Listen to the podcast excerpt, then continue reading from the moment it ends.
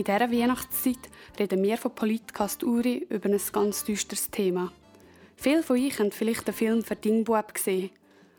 Dort geht es um einen weisen Bub, der in eine fremde Familie gesteckt worden ist. In dieser Familie hat er eine ganz schwere Zeit erlebt. Das war eine sogenannte fürsorgerische Zwangsmaßnahme und über genau das reden wir jetzt. Am Mikrofon ist Linda Bissig. Ich habe mich mit Tanja Riedmann getroffen und was fürsorgerische Zwangsmaßnahmen sind, erklärt sie so.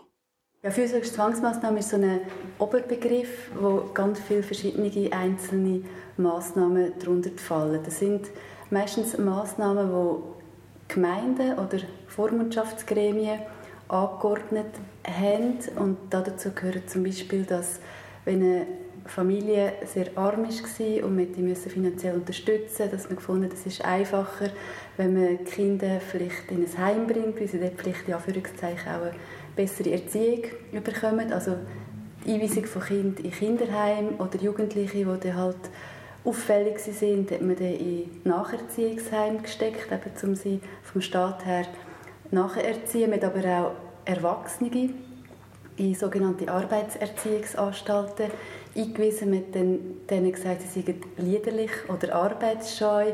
Also eben zum Beispiel ein Familienvater, der nur unregelmäßig gearbeitet hat oder eine Frau, wo man das Gefühl hat, dass sie außerehelichen Geschlechtsverkehr oder Männerkontakte, die einfach diesen ganz strengen Normvorstellungen nicht gepasst hat, hat man sie in die Arbeitsanstalt, wo man eben gefunden hat, sie wollen halt nicht richtig im üblichen Leben und sie müssen halt richtig lernen arbeiten und dann kommt sie schon wieder und dann können sie sich selber wieder ähm, über Wasser halten.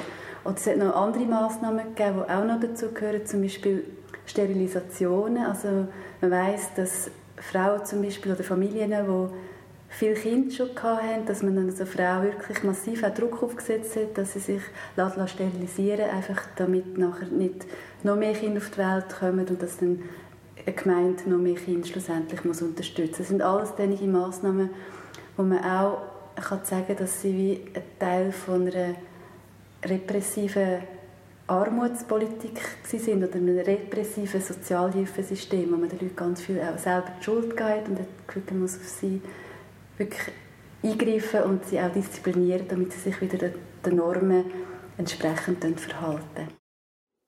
Wie ihr erkehrt, weiss Tanja Riedmann, von was sie redet. Sie hat im Kollege Zaltorf ihre Matura gemacht und hat dann Geschichte studiert. Ihre Doktorarbeit hat sie nach zum Thema fürsorgerische Zwangsmaßnahmen gemacht und nach wieder verschiedene Forschungen zu dem Thema gemacht. Sie hat mir nach noch erzählt, was das genau für die Leute bedeutet hat.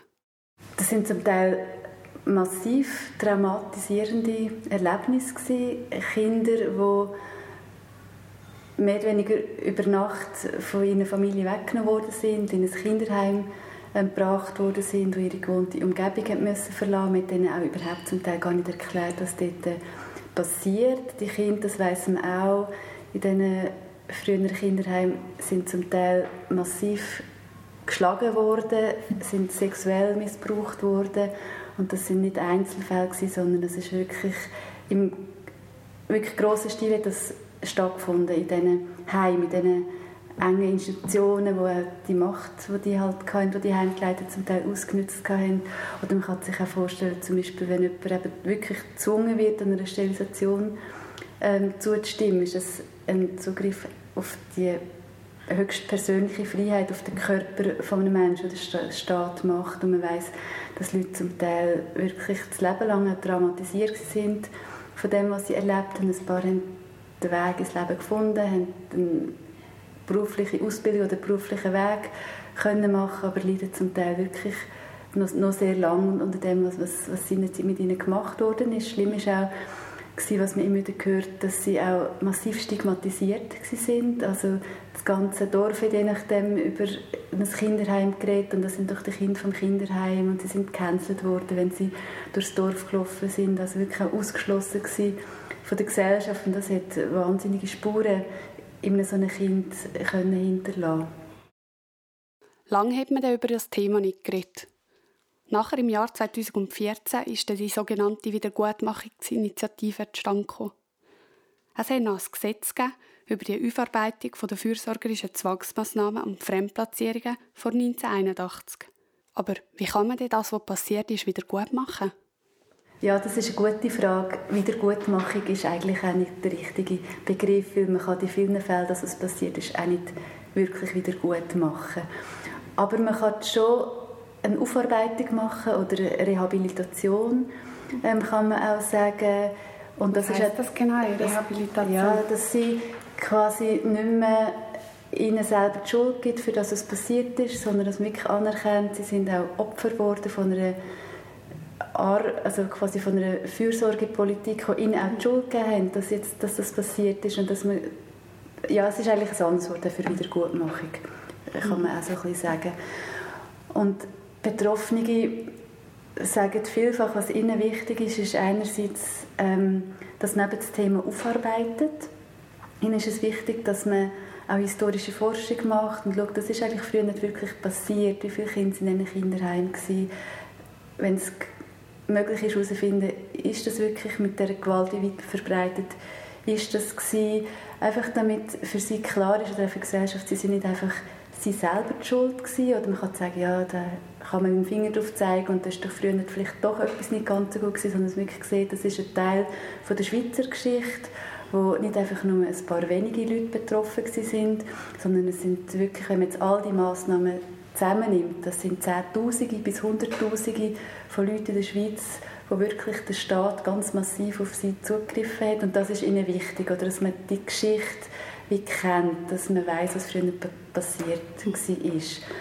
Ähm, Teil von dieser Wiedergutmachung ist zum Beispiel auch, dass Betroffene möchten, und das ist jetzt zum Teil auch gemacht worden, dass sich Vertreter von Behörden, die selber das nicht angeordnet haben, aber halt einfach in den Behörden sind heute, die früher die Massnahmen angeordnet haben, dass die sich entschuldigen und sagen, dass es passiert ist, ist nicht richtig gewesen. Es sind Massnahmen verfügt die viel zu weit gegangen sind, die auch massiv verletzt und massiv auch erniedrigt haben. Und das merke ich, das macht für die Betroffenen, wenn ich mit ihnen manchmal rede, einen Unterschied, wenn sie merken, eine Regierung steht an, schaut zurück, sagt, was passiert ist, ist nicht richtig gewesen und begegnet ihnen auf Augenhöhe in einer würdevollen Begegnung. Das macht, das macht ganz viel aus, um im besten Fall sich ein von dieser Scham, die man vielfach hat, ein bisschen lösen Nach dem kleinen Teil von der Wiedergutmachung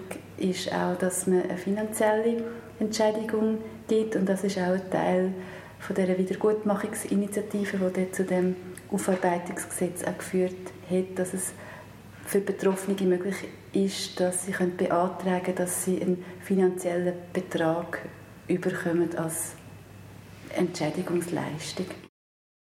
Im Kanton Uri hat sich eine Interessensgruppe gebildet, die darüber diskutiert hat, wie das Thema im Kanton Uri soll bearbeitet werden.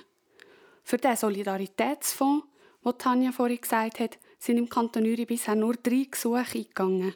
Man geht aber davon aus, dass noch viel mehr Leute im Kanton Uri auch davon betroffen sind.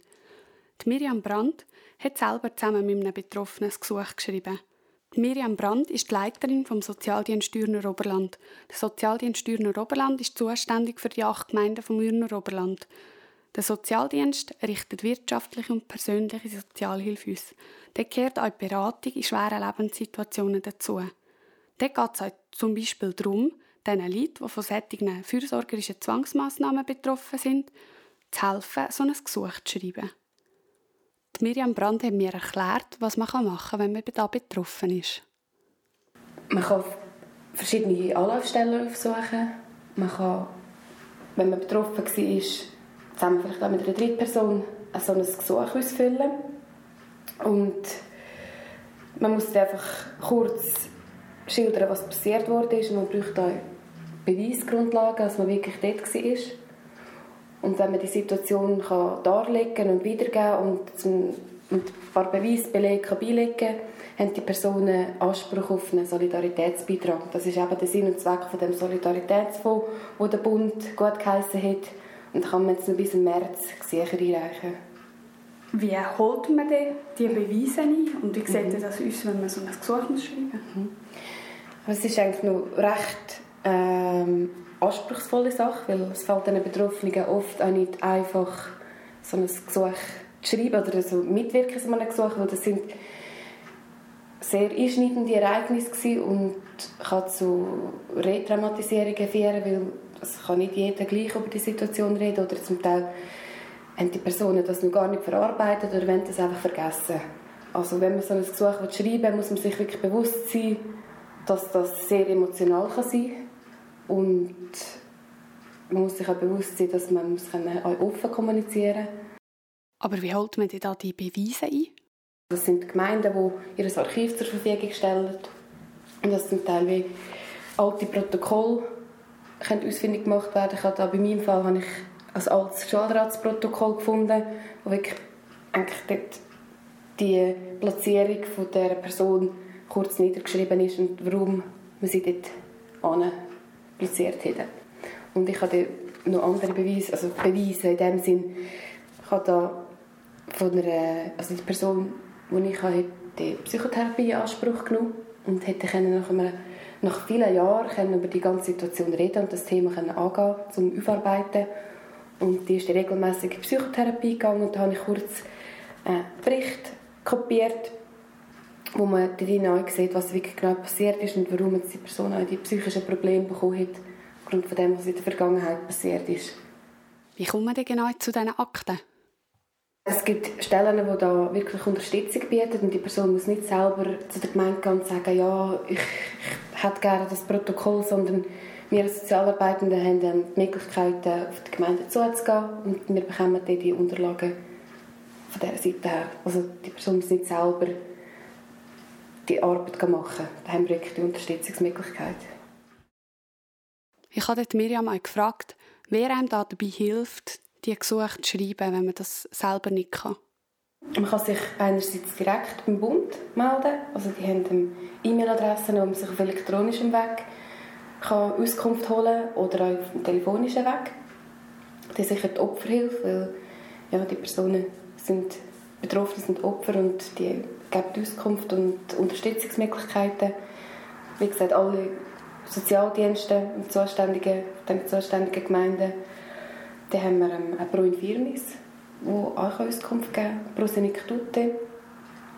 Sind viele Betroffene sind betagt und die, Mass die, die Zwangsmaßnahmen haben vor 19, wie ich vorhin gesagt habe, vor 1981 stattgefunden und sind eher ältere Leute, die vielleicht zum Teil auch schon in Altersheimen sind und bei der Beratung bei der Prosenektute sind. Die Betroffenen können noch bis am 31. März 2018 ein Gesuch für so einen Geldbetrag aus dem Solidaritätsfonds einreichen.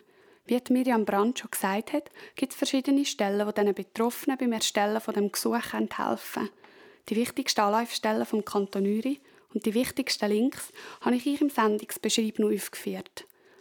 Das war es auch schon wieder mit dieser Sendung von Politcast Uri. Trotz dem düsteren Thema wünsche ich euch ganz, ganz schöne Weihnachten und einen guten Rutsch ins neue Jahr. Ich danke euch fürs Zuhören und bis zum nächsten Mal.